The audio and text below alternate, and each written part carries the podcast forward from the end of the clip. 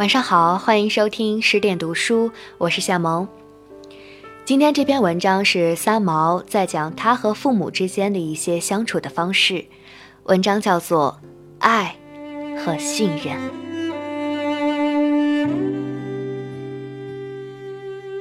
每次回国，下机场时，心中往往已经如临大敌，知道要面临的是一场体力与心力。极大的考验与忍耐。其实，外在的压力，事实上，并不大会干扰到内心真正的那份自在和空白，是可以二分的。最怕的人，是母亲。在我爱的人面前。应付这个词儿，便使不出来。爱使一切变得好比最初的人，是不可能在这个词的定义下去讲理论和讲手段的。多年前，当我第一次回国，单独上街去的时候，母亲追了出来，一再的叮咛着：“绿灯才可以过街。”红灯要停步，不要忘了，这很危险的呀。当时我真被他烦死了，跑着逃掉，口里还在悄悄的顶嘴，怪他不肯信任我。可是当我真的停在一盏红灯的街道对面的时候，眼泪却夺眶而出。妈妈。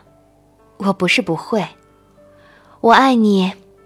你看，我不是停步了。最近又回国了，母亲要我签名送书给亲戚们。我顺从的开始写，他又在旁边讲说：“于玉云姐姐的‘玉’字是贾宝玉的‘玉’，你要称她姐姐。”因为我们太爱这位正直敬业的朋友，不要写错啦，《红楼梦》中宝玉、黛玉的“玉”，斜玉边字加一个点儿，不要错啦。那时我忍下了，因为他永远不相信我会写这个“玉”字。我心里十分不耐，可是不再顶嘴。我回国是住在父母家中的，吃鱼，母亲怕我被刺卡住；穿衣，她在一旁指点。万一心情好，多吃了一些，她强迫我在接电话的那几忙不堪的时候内，要我同时答话，同时搬开口腔，将呛死人的胃药粉、人参粉和维他命，加上一杯开水。在不可能的情况下灌溉下去，结果人呛得半死，他心安理得的走开。电话的对方以为我得了气喘。回想起来，每一度的决心再离开父母，是因为对父母爱的忍耐已到了极限，而我不反抗。在这份爱的泛滥之下，母亲化解了我以独自担当的对生计和环境全然的责任和坚强。她不相信我对人生的体验，在某些方面，其实做孩子的已是比他的心境更老而更苍凉。无论如何说，固执的母爱。已使我放弃了挑战生活的信心和考验。在爱的伟大前提之下，母亲胜了。也因对他的爱无可割舍，令人丧失了一个自由心灵的信心和坚持。我想了又想，这件家庭的悲喜剧，只有开诚布公的与父母公开谈论。请他们信任我，在人生的旅途上，不要太过于以他们的方式来保护我。这件事儿，双方说的坦诚，也同意，万一我回国定居，可能搬出去住，保持距离，各自按照正确的方向，彼此做适度的退让和调整。这一点，父母一口答应了。而我，为了保护自己的生活方式，做了一个在别的家庭中。可能引起极大的伤心，甚而加上不幸罪名的叛逆者。幸而父母开明，彼此总算了解，讲通了，乐意回国定居。可是母亲突然又说：“那么你搬出去，我隔几天一定要送菜去给你吃，不吃我不安心。”又说：“莫名其妙的男朋友，不许透露地址。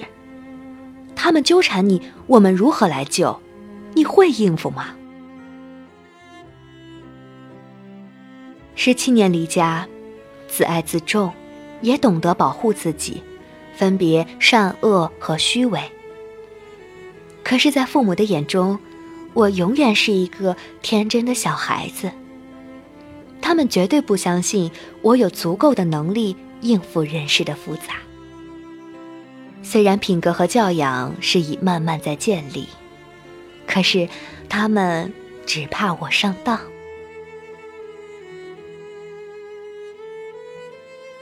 父亲其实才是小孩子，他的金钱借出去了，大半儿有去无还，还不敢开口向人讨回。这是他的律师公费，常常是年节时送来一些水果，便解决了他日夜伏案的辛劳。有一次，一场费力的诉讼结果，对方送了一个大西瓜来，公费便不提了。当事人走时，父亲居然道谢又道谢，然后开西瓜叫我们吃。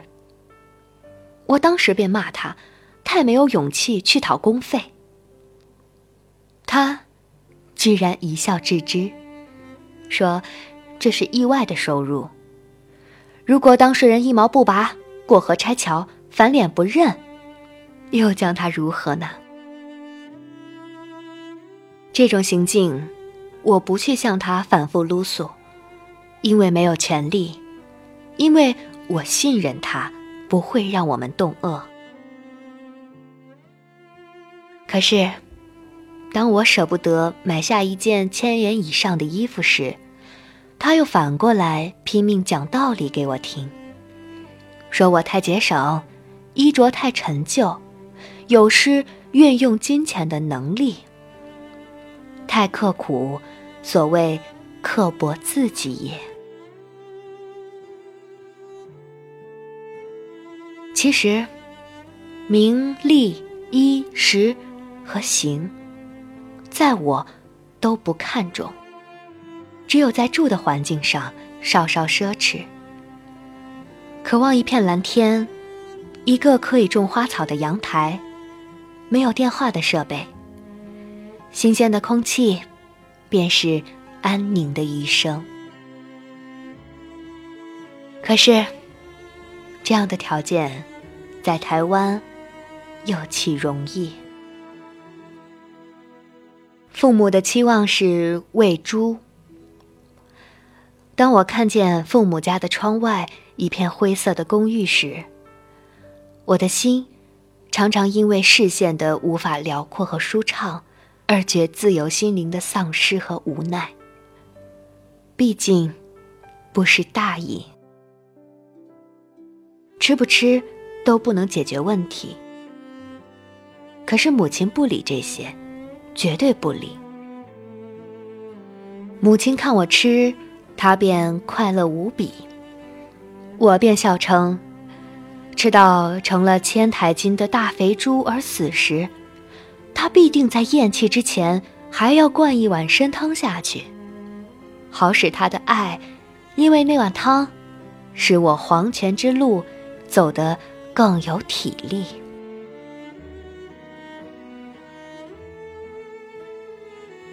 爱与信任爱与尊重爱过多时便是负担和干扰。这种话对父母说了千万次。因为他们的固执，失败的总是我，因为不忍。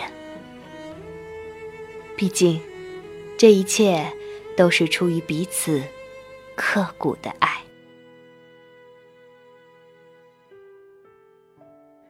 每当我一回国，家中必叫说：“革命分子又来啦。”平静的生活，因我的不肯将眼睛也吃到堵住。必然有一番伤到母亲心灵深处的悲哀。可是我不能将自己离家十七年的生活习惯，在孝道的前提之下，丧失了自我，改变成一个只是顺命吃饭的人，而完全放弃了自我建立的生活形态。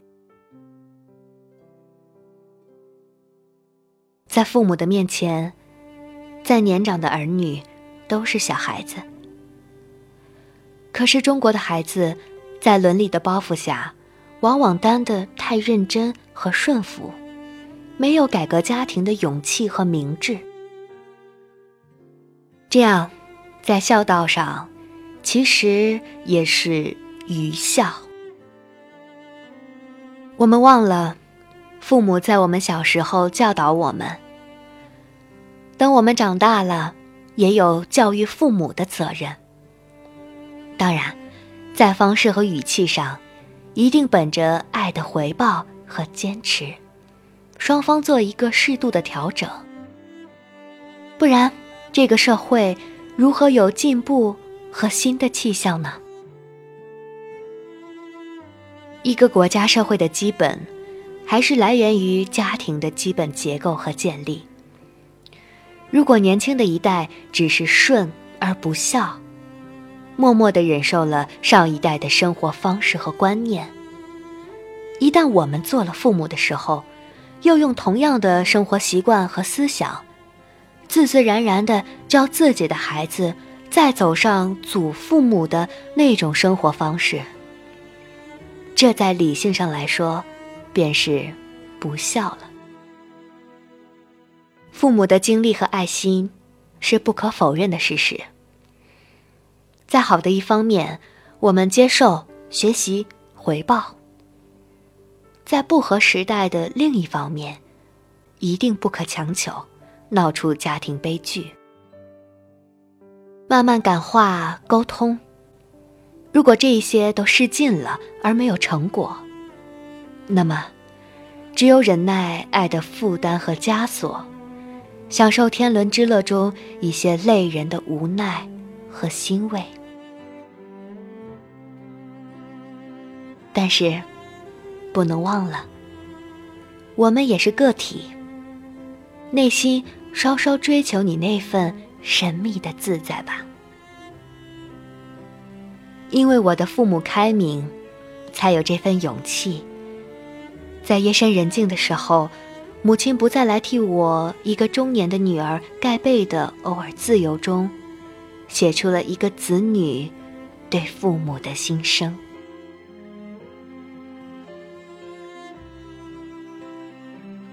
父亲、母亲，爱你们胜于一切，甚而向老天爷求命，但愿先去的是你们，而我。最没有勇气活下去的一个人，为了父母，大撑到最后。这件事情，在我实在是艰难。可是答应回国定居，答应中国式接触的复杂和压力，答应吃饭，答应一切你们对我这个心肝宝贝的关爱。那么。也请你们适度的给我自由，在我的双肩上，因为有一口虚息的机会，将这份爱的重负化为责任的欣然承担。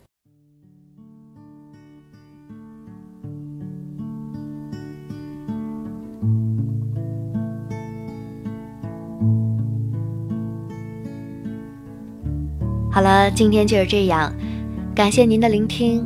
这里是十点读书，我是小萌。更多好书和好文，欢迎大家关注微信公众账号“十点读书”。大家晚安。But I've forgotten how. And said I didn't need you. But look at me now. Sometime in the summer, when we're lying in the breeze, the breeze will kill me.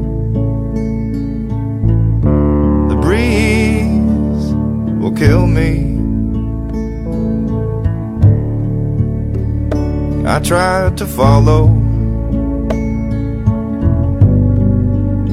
the path that you're on. Something in me is stubborn. I keep going wrong. If you can forgive me now. We'll meet up in another land the breeze has killed me. When the breeze has killed me.